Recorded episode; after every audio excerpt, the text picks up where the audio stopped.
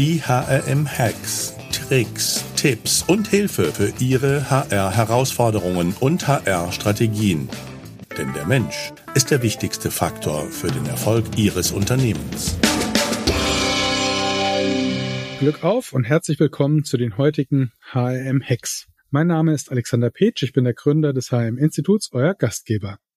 In unserer heutigen HRM-Hacks-Folge spreche ich mit Udo Völke über Employer Branding als Turbo, acht Hacks für eine schnelle und talentzentrierte Arbeitgebermarke. Udo Völke ist ein, ich würde mal sagen, Urgestein, ohne ihm zu nahe treten zu wollen, der deutschen ja, Recruiting und Employer Branding Szene. Äh, jemanden, den ich immer als sehr hands-on kennengelernt habe und der so beide Welten sowohl ja die Marketing als auch die Recruiting, früher die HR-Seite miteinander verbindet, war ja über zehn Jahre bei TMP Worldwide, auch unter Monster natürlich bekannt. Dann Managing Director bei Softgarden, auch vier Jahre. Und danach als Station Personalwerk fast sechs Jahre und ist heute seit über fünf Jahren Board Member bei Raven 51. Herzlich willkommen, Udo. Hallo Alexander, grüß dich. Schön hier zu sein. Ja, ich habe mir im Vorfeld des Podcasts gedacht, Mensch, gibt's gar nicht, dass wir nicht schon früher einen Podcast zusammen gemacht haben. Wir haben jetzt haben jetzt über 100 Podcast Folgen gemacht und eigentlich hätte ich im Rückspiegel gedacht, dass du da eigentlich viel vorher schon mit bei uns am Mikrofon gesessen hast. Schön, dass du da bist. Ja, freut mich auch endlich. Wir haben uns irgendwie über, immer offline unterhalten und, und off-topic. Insofern umso besser, dass wir das mal hier tun. Ja. Thema Employer Branding. Ist das eigentlich aus deiner Sicht jetzt im HR angekommen? ist es, ist es angekommen oder ist es schon wieder weg? Das ist fast die Frage. Äh, also im Employer Branding, ich glaube, dass das Grundproblem unter anderem ist ja, dass dieser Begriff sehr inflationär genutzt wurde. Du hast ja meinen Werdegang kurz angerissen. Wir haben bei TMP, glaube ich, damals, dadurch, dass wir sehr amerikanisch geprägt waren, diese Begrifflichkeit wahrscheinlich mit als eine der ersten am, am Markt platziert, haben auch in, eine internationale Employer Brand, also eine Marke entwickelt. Dann haben das die, die Jobbörsen sehr schnell aufgegriffen, haben daraus Employer Branding gemacht, was irgendwie ähnlich wie HR Marketing alles nicht so richtig ist von der Begrifflichkeit. Aber ja, ich glaube, das Thema Marketing, Vermarktung und Marke äh, sind im Personal seit schon seit einiger Zeit angekommen. Wir haben immer die große Bandbreite, dass wir auf der einen Seite Arbeitgeber haben, die Trends sehr früh aufgreifen, sehr professionell an bestimmte Dinge herangehen, weil sie einfach auch die Ressourcen dafür haben und dann wieder nicht minder spannende und interessante Unternehmen, die aber einfach nicht, nicht die Power haben, nicht die Manpower haben, was ja im Personalbereich bei den Kollegen immer noch immer das größte Problem ist, dass einfach der, dieser strategisch wichtige Bereich viel zu wenig unterfüttert ist. Aber eben kleinere Unternehmen, die sich dem Thema sehr viel später genähert haben, manchmal zum Vorteil, weil sie so die eine oder andere Überakademisierung von bestimmten Themen gar nicht mitgemacht haben. Ja, also ich kann mich auch noch erinnern, dass oft früher natürlich die Marke im Marketing aufgehangen war von der Verantwortlichkeit und ich aber mittlerweile jetzt schon eine ganze Weile schon feststelle, dass es wirklich aus meiner Sicht im HR voll angekommen ist. Was, wie würdest du denn einsteigen? Was sind denn da so deine wichtigsten Hacks zum Thema Employer Branding Turbo? Wie kriegt man das, die PS sozusagen auf die Straße? Ja, ich würde noch mal ausholen, bevor wir jetzt in den, die ersten Tipps einsteigen, vielleicht als, als Grundlage nochmal. Ja, das ist im HR angekommen, auch auf einer, aufgrund von einer, von einer Professionalisierung von Aufgaben, von Rollen. Man muss sich überlegen, wo HR, Human Resources, die Personalverwaltung herkommt, nämlich genau dort her, aus der Personalverwaltung. So, jetzt haben wir heute People and Culture Manager. Das zeigt schon, von wo nach wo wir gekommen sind. Es gibt Rockstars auf einmal im HR, ne, hatten wir eigentlich auch eher im Marketing, äh, die, die Online, Online-Marketing-Veranstaltungen und die Marketing-Messen sind immer noch so die Leuchttürme. Da sind wir noch nicht ganz mit HR, aber wir haben verstanden, wie Marketing funktioniert und warum das so wichtig ist. Wir haben in der Vergangenheit dann sehr stark dies, dies, diesen akademischen Approach nachvollzogen und gesagt, aus einer ja missionarischen, erzieherischen Warte heraus sagen, jetzt bringen wir euch das mal bei, was ist Marketing, wie übersetzt man dann ins, ins Personal, was ein wenig dazu geführt hat, dass das Thema wahnsinnig komplex zwischenzeitlich war und, und wahnsinnig kompliziert aussah und, und man so, ja, den ein oder anderen Guide hatte, wie das jetzt zu laufen hat, wie das zu passieren hat, sehr theoriegetrieben. Und wenn man den Prozess nicht haargenau so durchgegangen ist, dann war das irgendwie gefühlt kein Employer Brand. Und ich glaube, dass man, wenn man so ein paar Tipps beachtet und, und denen folgt, Dinge dort sehr viel schneller, sehr viel hemdsärmeliger und im Zweifel sogar erfolgreicher umsetzen kann, indem man sich mal wieder ein bisschen zurücknimmt und sagt, wir lassen mal die Kirche im Dorf und ja, wir machen hier gute Kommunikation, wir machen gutes Marketing, aber jetzt Arbeitgebermarke.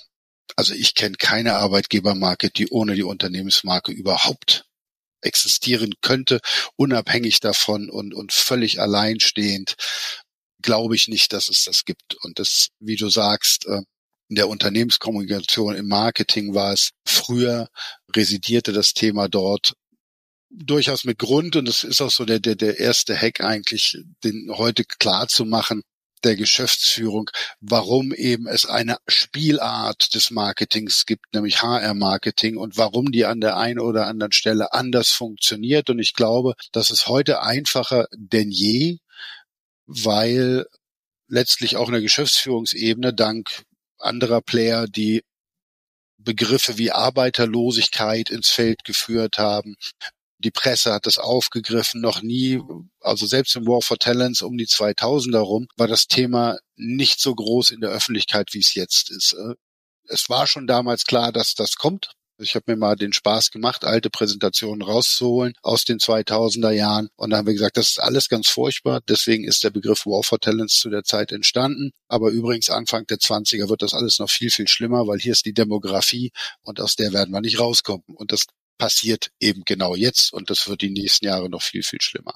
Also Geschäftsführung, glaube ich, weiß um das Problem, ich kann inzwischen sehr genau rechnen und einen Case aufmachen, was es kostet, wenn ich eine Stelle so und so lange nicht besetze, wie unternehmenskritisch das ist, wie geschäftskritisch das ist. Das ist eine andere Situation als noch vor sechs, sieben, acht Jahren, wo ich überlegt habe, weil, wie muss ich eigentlich mein Bewerbermanagementsystem ausrichten, damit sich möglichst wenig Menschen bewerben, damit ich keine 300, sondern nur 200 kriege da sind dann Systeme entstanden, die wenig konvertieren und das heute noch tun. Damals war das gut, heute ist das irgendwie blöd. Also, Hack 1, Geschäftsführung gewinnen für das Thema. Und das ist, glaube ich, einfacher als, als je zuvor.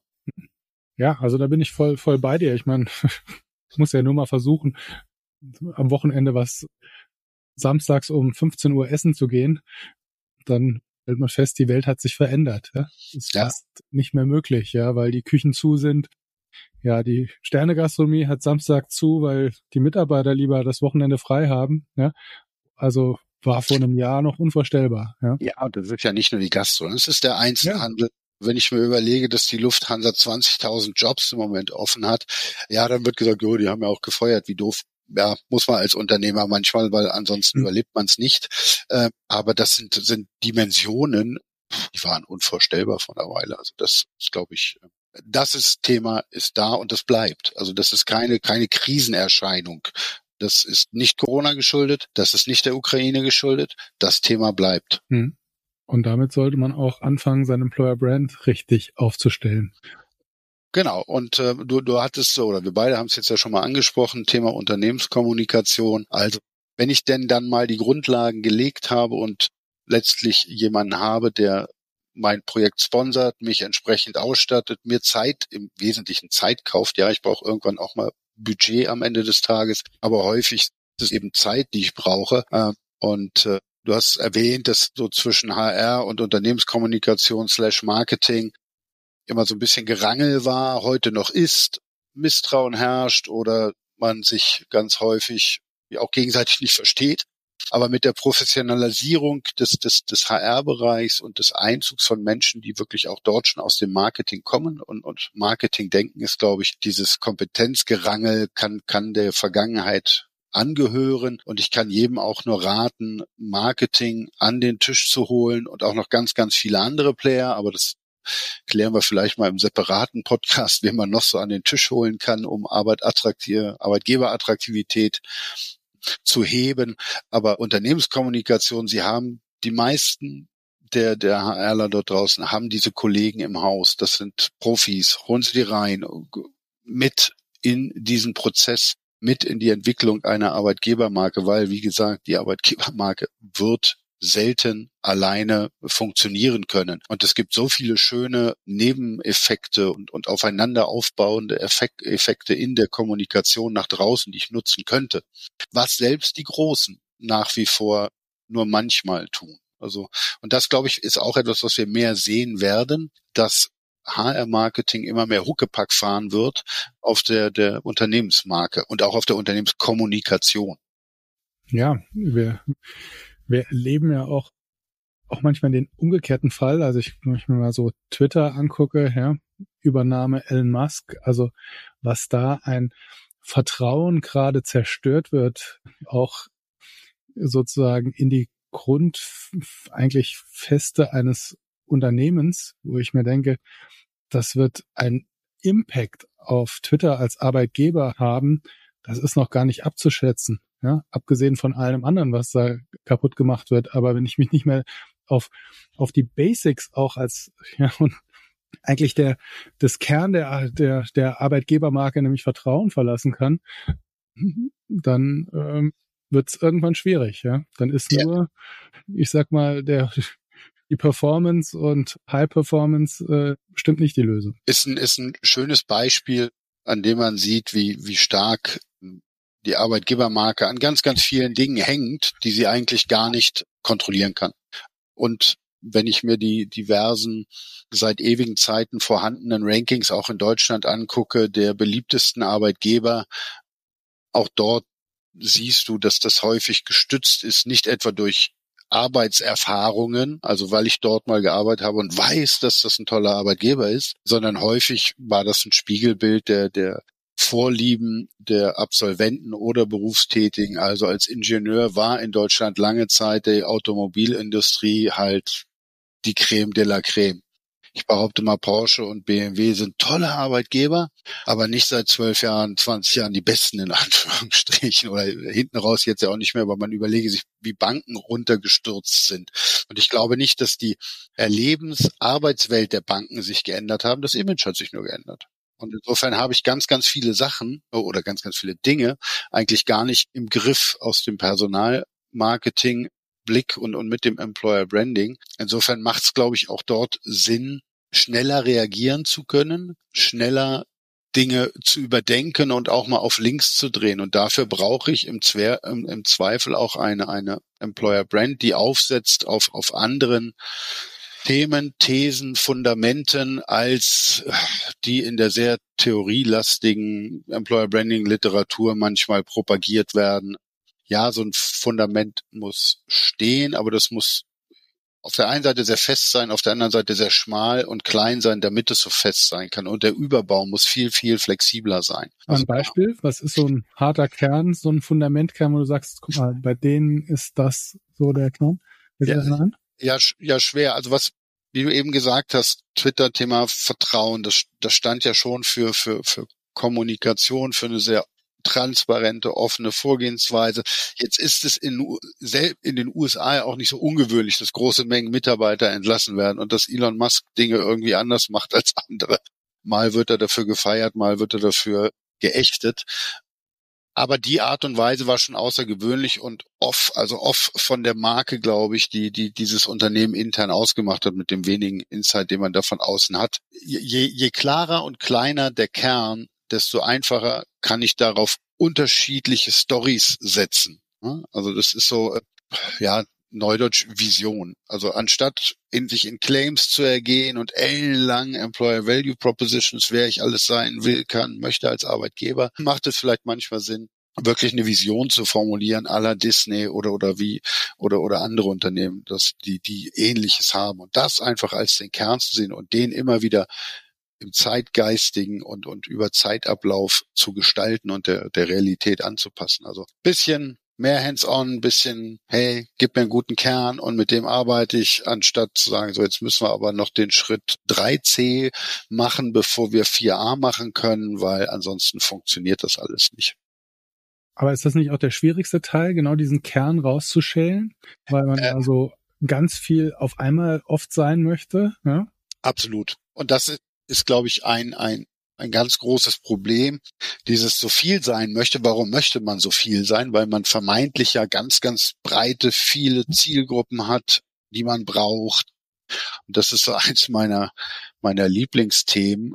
Ein Unternehmen muss sich entscheiden, wer seine erfolgskritische Zielgruppe ist. Mhm.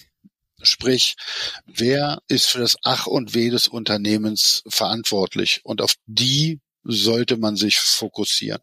Und das heißt auch, ich bin nicht everybody's darling, sondern die gesamte Kommunikation sollte darauf ausgerichtet sein, dass ich diese eine Zielgruppe, seien das Ingenieure, seien das Programmierer, seien das Entwickler, seien das Buchhalter, wenn ich halt eine Unternehmensberatung und Steuerberatung bin. Aber genau darauf sollte das absolut fokussiert sein. Alles andere ist so, ich, ich möchte jedem gefallen, ah ja, dann werde ich halt irgendwann wischiwaschi, wachsweich und gefallen allen ein bisschen, aber keinem so richtig. Ich bin da so für mehr ein bisschen für Ecken und Kanten.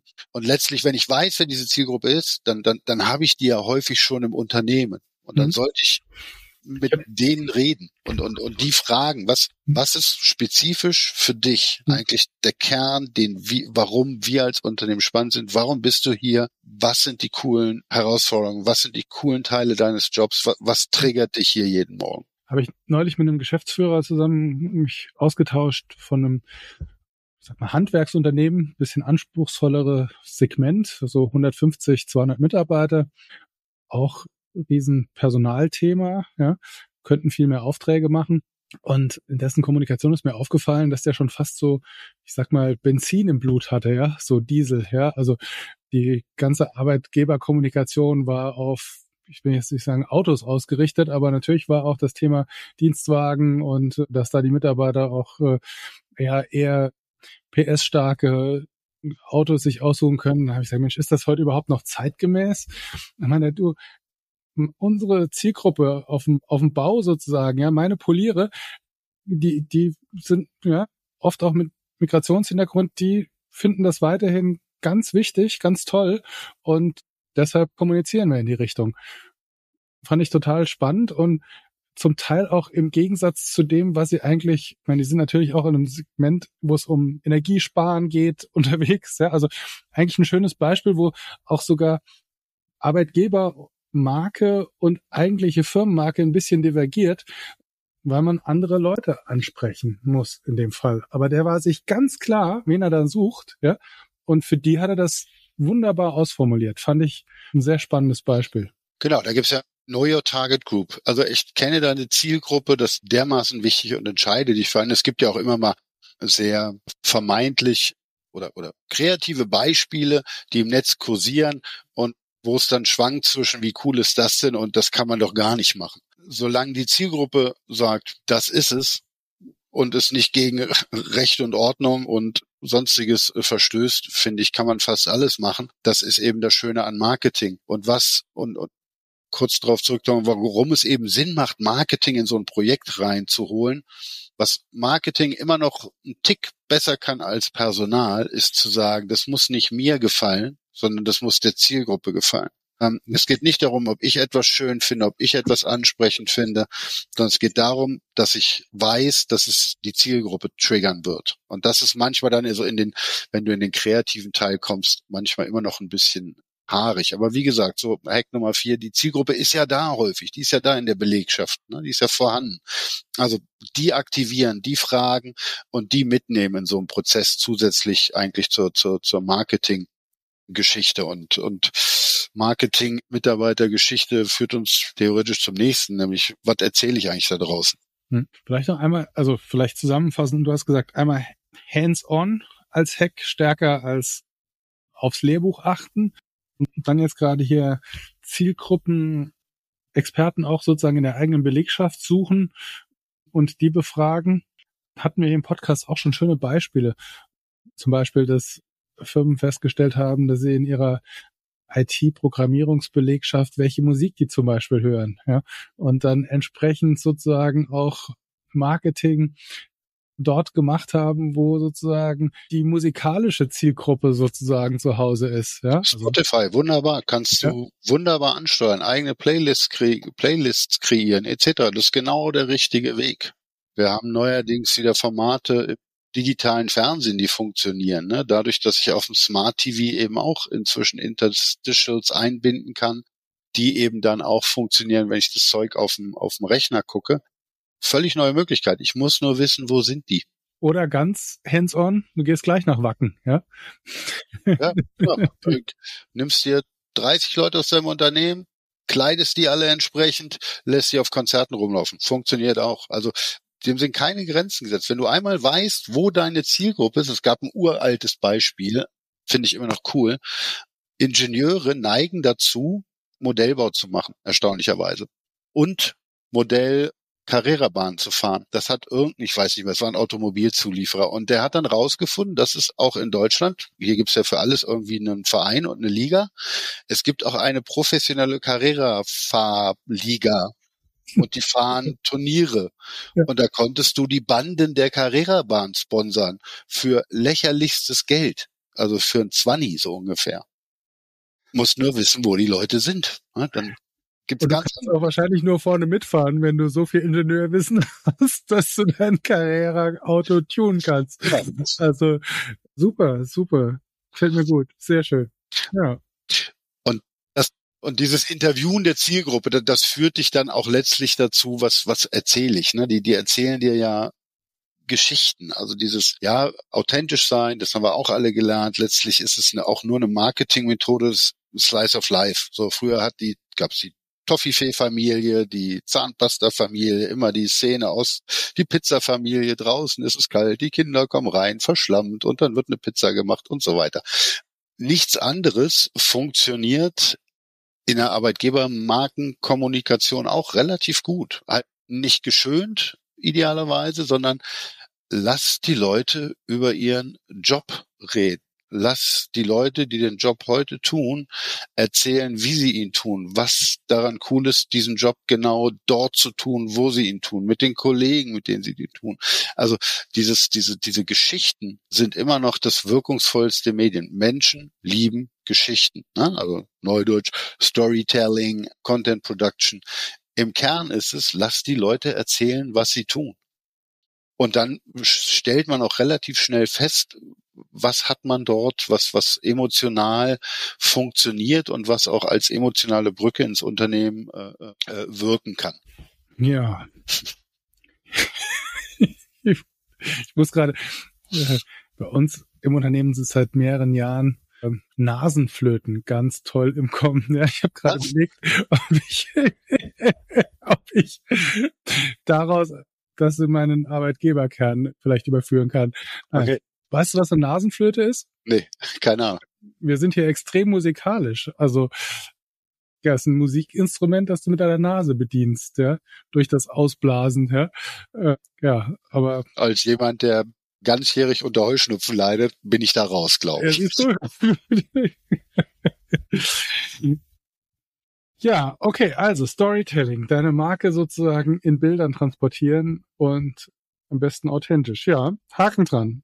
Genau, und da gibt's eine ganz coole Methode eigentlich, um das zu machen. Die hat ein sehr guter Freund äh, mal, mal entwickelt, sogenannte Story Cams, wo wir sagen, man geht rein, weil du schaffst so eine künstliche, nennen wir es mal, Lagerfeuer äh, Situation, weil du musst ja so ein bisschen die Leute kitzeln. Wenn du jemanden ad hoc fragst, oh, erzähl mal eine Geschichte aus dem, aus dem Arbeitsleben, dann wird das schwer. Also A, musst du mal in der Lage sein, die richtigen Leute zu, zu finden, die gerne etwas erzählen. Und dann brauchst du einen guten Moderator, der das aus den Leuten rausholt.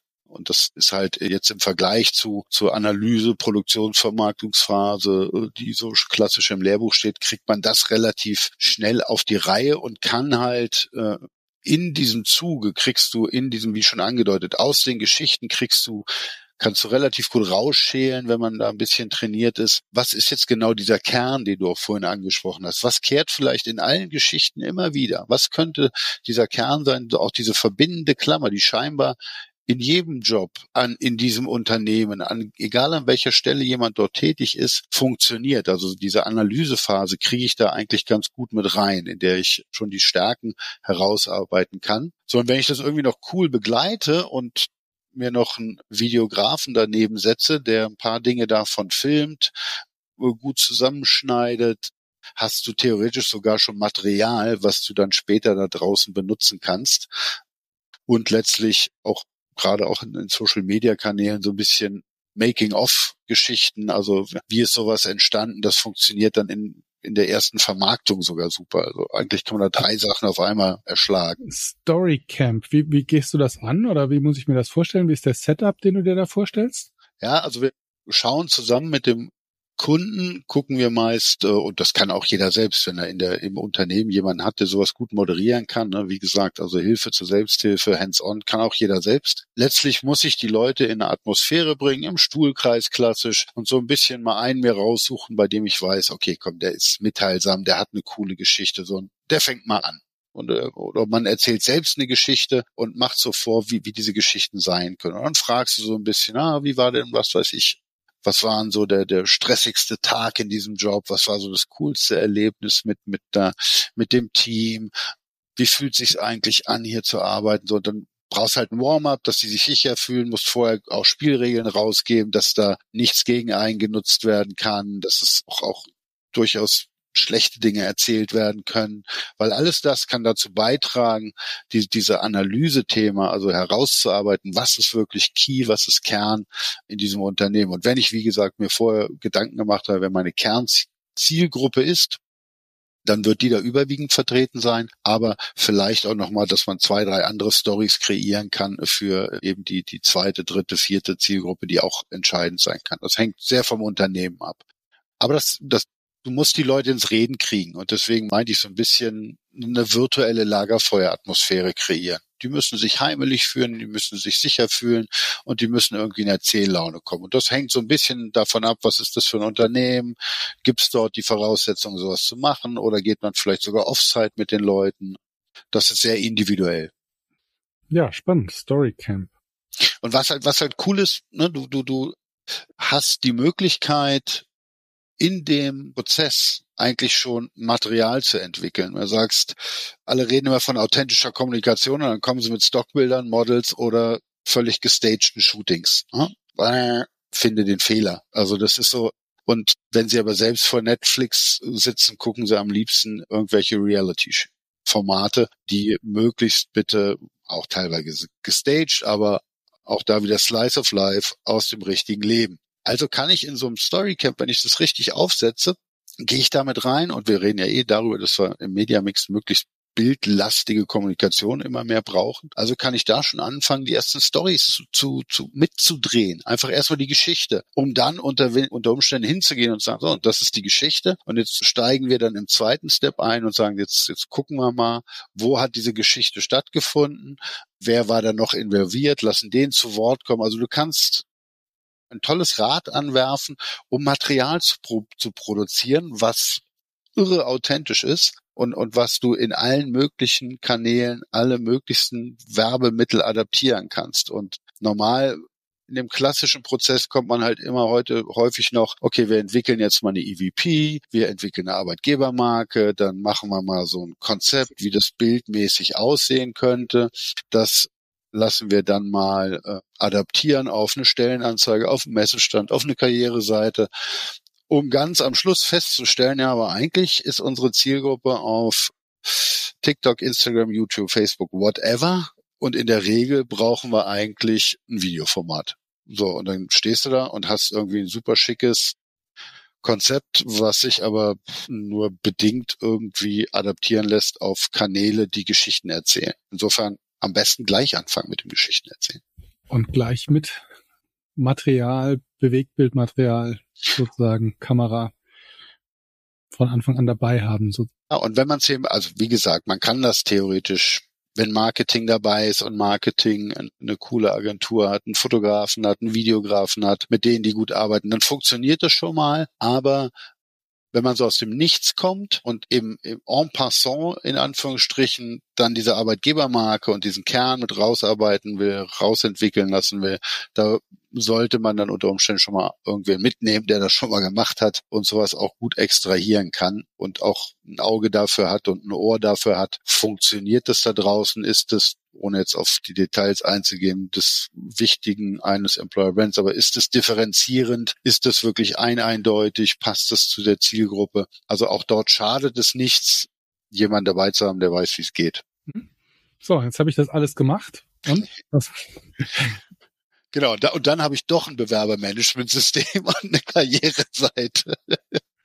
äh, ja, also dann sind wir in der Vermarktung, wir, wir sind ja schon ein bisschen eingestiegen. Ne? Also wenn ich natürlich so ein Format wie Video oder, oder ähnliches vermarkte, dann habe ich hinten, hinten andere Conversion-Mechanismen, als ich sie klassisch habe von der Stellenanzeige. Die Stellenanzeige wird immer, funktioniert nach wie vor, sie immer noch Informationsmedium Nummer eins und irgendwann kannst du auch da landen. Aber die, die Wege, die der ein oder andere heute noch vorstellt, die ein Kandidat geht, die geht der nicht. Also der sagt nicht, ho, wer dufte bei Raven zu arbeiten? Ich gehe jetzt mal auf die Webseite und gucke mal, wie die sind und dann klicke ich mich mal durch den Userpfad, den sich mal irgendwer vor 20 Jahren überlegt hat, durch. Nee, in der Regel wird er irgendwo getriggert. Entweder sieht er eine Anzeige, macht einen kurzen Crosscheck, bin ich das, bin ich das nicht. Und dann wird er erstmal wahrscheinlich Kununu, Glassdoor oder ähnliches gehen oder bei Google gucken, ist das Ding irgendwie bewertet, was erzählen andere. Und dann wird er gerade heute probieren, wo kann ich denn hier mal sagen, dass ich Interesse hätte? Mhm. Weil bewerben ist ja irgendwie out. Mhm. Brauche ja nicht mehr. Mich haben ja an dem Tag schon irgendwie vier Leute über LinkedIn angepinkt und über Xing und drei KIs haben mich angeschrieben, ob ich einen neuen Job haben will und so weiter. Ähm, also ich brauche auch da wieder letztlich Karriereseiten, die, die anders funktionieren. Gibt's tolle Unternehmen, die das anbieten. Und, und wenn wir dort sagen, talentzentrierte Arbeitgebermarke, heißt eigentlich auch da wieder von der Zielgruppe ausdenken. Und jetzt jeder nochmal aufgefordert, eingeladen, sich bei sich selbst zu versuchen, zu bewerben. und das vielleicht vom Handy. Viel Spaß. Und, und da gibt's einfach ich muss auch da wieder gucken, wer ist meine Zielgruppe, zu der muss diese Seite passen. Äh, die meisten suchen, fangen heute mobil an. Wäre toll, wenn sie mobil enden könnten. Also wenn es denn so simpel wäre, wie eine Bewertung lesen oder wo eine Bewertung hinter zu hinterlassen. Also auch dort wieder von dann dem bildgetriebenen und videobasierten Thema hinkommt zu einer Kennedy Journey, die das auch aufnimmt und, und abbildet. Sei es, dass ich mich über eine Sprachbewerbung, die hinten was produziert, womit ein Personaler arbeiten kann, arbeiten kann, dass ich eine Videobewerbung schicken kann, dass ich vielleicht nur virtuell die Hand hebe und sage, hey, ich hätte Interesse, guckt ihr doch bitte mal, ob ihr einen Job für mich habt, weil ich habe das Gefühl, wir sind in der gleichen Branche unterwegs. Das hört sich alles sehr äh, spooky und abgehoben an, aber ich glaube, wir werden dahin kommen. Wir, wir müssen lernen, diesen Prozess des, des Bewerbens, wie wir ihn kennen, ad acta zu legen, zu vergessen und komplett neu zusammenzubauen. Also desintegrieren, um neu zu assemblen, Neudeutsch. Und dann wird das irgendwann funktionieren. Dazu brauche ich eine Seite, die passt, die misst. Ne? Also äh, ich habe vorhin gerade noch mal in eine deiner letzten Folgen reingehört. Ähm, Kollege Tim, ne, Daten, Daten, Daten, die sind alle da, die kann ich messen und ich kann damit was machen. Ich kann sehen heute, wo springt jemand ab auf einer Seite, wo hat er konvertiert, von wo ist er gekommen, wo ist er danach hingegangen. Und wenn ich das nicht nur messe, sondern mir ernsthaft angucke und beurteile und dann schnell reagiere, dann, dann kann ich da auch, glaube ich, heute Abhilfe schaffen. Ich habe gerade überlegt, es gibt ja auch viele Unternehmen, die auf Apps werben mit Bewerbern, wo der Bewerber nur durch einen Wisch in die richtige oder falsche Richtung signalisiert ich habe Interesse, ja. Und wenn du dir dann von den Unternehmen teilweise die Recruiting-Webseiten anguckst, ja, dann äh, es passt halt überhaupt nicht mehr zusammen, oder? Also nee, also ich, ich bin da, wir sprechen hier noch über Employer Brand. Ich bin der Meinung, das Ganze wird so wie wir heute in der Lage sind, Kleidung zu personalisieren, bis mhm. ins Nirgendwo, wird es auch dort passieren. Wir werden immer mehr sogar in ein Job-Branding kommen, bin ich der persönlichen Überzeugung, weil ein sich gerade in größeren Unternehmen der Job in der Buchhaltung halt anders anfühlt als in der Entwicklungsabteilung. Unter Umständen sogar an ganz anderen Orten stattfindet, völlig remote stattfindet, wie auch immer. Also, dass ich noch mehr eigentlich tiefer erzählen muss, was ist das Tolle dezidiert an diesem einen Job. So, und mhm. dann bin ich halt auch in individuellen Bewerbungsphasen und, und, und Prozessen. Also es geht auch um Gespräche. Also zu, mhm. Aber im Prinzip denkt das mal noch ein Stück weiter, dann habe ich ja nicht mehr die Bewerbungsseite oder das Bewerbersystem, sondern wie im Marketing auch in Zukunft verschiedenste Landing Pages sozusagen für verschiedenste Zielgruppen. Ja, und ist auch völlig klar, wenn ich jemanden für die Geschäftsführung oder für eine Abteilungsleitung suche, möchte der anders angesprochen werden, als wenn ich Azubis anspreche, ja, oder wenn ich Marketingleute anspreche, wird das in der Tat anders sein, hoffentlich, als wenn ich Buchhalter anspreche. Ja? Absolut richtig. Ich gehe sogar noch einen Schritt weiter. Die Seite wird je nachdem, von welchem Touchpoint und nach wie viel Kontakten ich dort lande, anders aussehen. Und die sieht, sogar wenn du und ich den gleichen, die gleichen Werbemittel gesehen hätten, die gleichen Touchpoints hatten, auf dieser Seite landen, kann diese Seite und sollte sie wahrscheinlich unterschiedlich aussehen, weil anhand der IP-Adresse ersichtlich ist, von wo du auf diese Seite surfst und von wo ich auf diese Seite komme. Sprich, wenn ich auf einen Job komme, der was weiß ich, weit weg ist von, ich sitze in Wiesbaden, äh, dann sollte irgendwie dort schon getriggert, äh, klar gemacht werden, hey, du kannst, wir sehen, du surfst das Wiesbaden, wohnst du in Wiesbaden? Hey, du kannst den Job trotzdem machen, der ist remote-fähig und so weiter und so weiter und so weiter. Also ich glaube, das, das wird noch nicht nur das, was wir heute schon viel sehen, also Clusterseiten, die bestimmte Zielgruppen ansprechen. Ich glaube, wir werden dahin kommen, dass diese eine Jobanzeige anders aussieht, je nachdem, ob du sie ansurfst oder ich sie ansurfe. Und unter Umständen sogar, ob ich sie morgens ansurfe, am Wochenende oder abends oder während der Arbeitszeit. Weil nichts anderes macht Marketing heute. Und Personal hat den Abstand zum klassischen Marketing verringert und kommt immer näher ran. Ich sehe schon, jetzt nur noch drei Bürostühle frei. ja, genau. genau. Wenn du zweimal drauf gesurft bist, ja. Letzter genau. Bürostuhl. Genau. Nur noch einmal remote frei. Ja, genau. Wir haben noch sie, sie kriegen noch einen Job obendrauf, wenn sie den nehmen. ich sehe schon, wir sind tief eingetaucht. Udo, vielen Dank. Hat mir viel Spaß gemacht. Sehr gerne, mir auch. War eine große Freude. Ja, und wenn ihr das nochmal nachlesen wollt oder auch die Checkliste zu den Hacks, die Udo heute mit uns geteilt hat, nochmal nachlesen wollt, einfach auf hm.de gehen und dann werdet ihr fündig werden. Also nochmal herzlichen Dank für deinen Input, Udo. Vielen, vielen Dank und wer mag, sieht mich auf der Talent Pro. Ja, das auch. Ich freue mich drauf. Glück auf und bleibt gesund und denkt dran, der Mensch ist der wichtige Erfolgsfaktor für euer Unternehmen. Ciao, tschüss.